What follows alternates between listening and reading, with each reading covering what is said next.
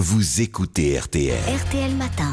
RTL vous en parle déjà. Jean-Alphonse Richard. 8h16, bonjour Jean-Alphonse. Bonjour Yves, bonjour à tous. Ce matin, vous nous parlez déjà d'un bouleversement historique qui va se produire au Japon. On pourrait appeler ça un tsunami sur les tatamis, même si c'est ici de sumo dont il s'agit, le sport sacré. Le 8 mai prochain va être consacré le champion des champions, mais c'est un étranger et un non-japonais qui va devenir définitivement le plus grand lutteur de tous les temps. Oui, il s'appelle Akuo, 31 ans, 155 kilos pour 1m98.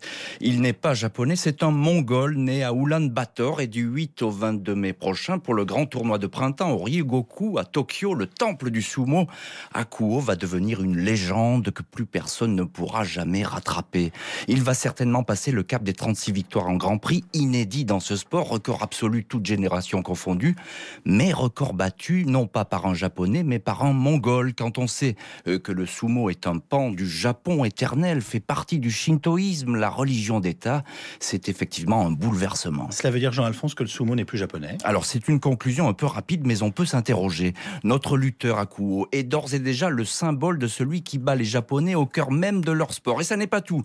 Derrière lui, les numéros 2 et 3 du sumo sont également des Mongols. Depuis des années, il y a fréquemment l'apparition d'étrangers, des Hawaïens, un Égyptien qui se fait appeler Osuma Alashi, et même un Brésilien, eh oui, Vander Ramos, alias Kunyazuma, natif de Santo André, arrivé à 16 ans à Tokyo. Samba sumo, c'est presque folklorique, mais ça n'amuse pas vraiment les gardiens du temple. Confirmation avec ce petit coup de fil à Madame Fujimori, professeure et grande spécialiste du sumo. Étant donné que c'est un sport traditionnel, qu'il y ait des Mongols à la place des Japonais, ça gêne beaucoup de monde. Hein. Qu'un étranger atteigne un rang supérieur à ce que réussissent les Japonais, c'est évidemment une épine dans le pied hein, chez beaucoup de gens. Pour les grands champions, ceux qui brillent dans le sport, ils préféreraient euh, évidemment un, un Japonais. Domination donc en dépit d'une réglementation drastique. Un seul étranger autorisé par écurie de sumo, des non-japonais et pied au moindre faux pas. Akuo, notre champion, a déjà essuyé des remontrances pour attitude non conforme à l'esprit du sumo.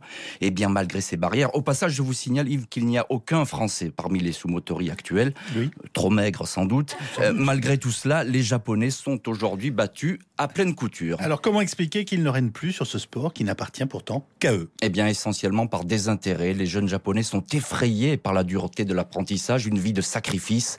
Plus du tout à la mode, nous dit Philippe Bezar-Falgas, passionné et expert. Le sumo est considéré comme has-been et euh, plutôt dédié aux vieilles personnes. C'est assez étonnant parce que de temps en temps, les lutteurs japonais refont une percée et euh, le peuple japonais conserve l'espoir de revoir un grand champion japonais à la place des Mongols qui sont à l'heure actuelle. Peut-être que cet orgueil national reviendra dans les prochaines années et nous permettra de revoir un Yokozuna japonais. Un Yokozuna, c'est effectivement le terme qui désigne le grand champion de sumo, sport où effectivement Yves les Japonais ne font désormais plus le poids. Le mont Fuji doit en fondre de désespoir. Arigato, Jean-Alphonse Richard. Merci en japonais.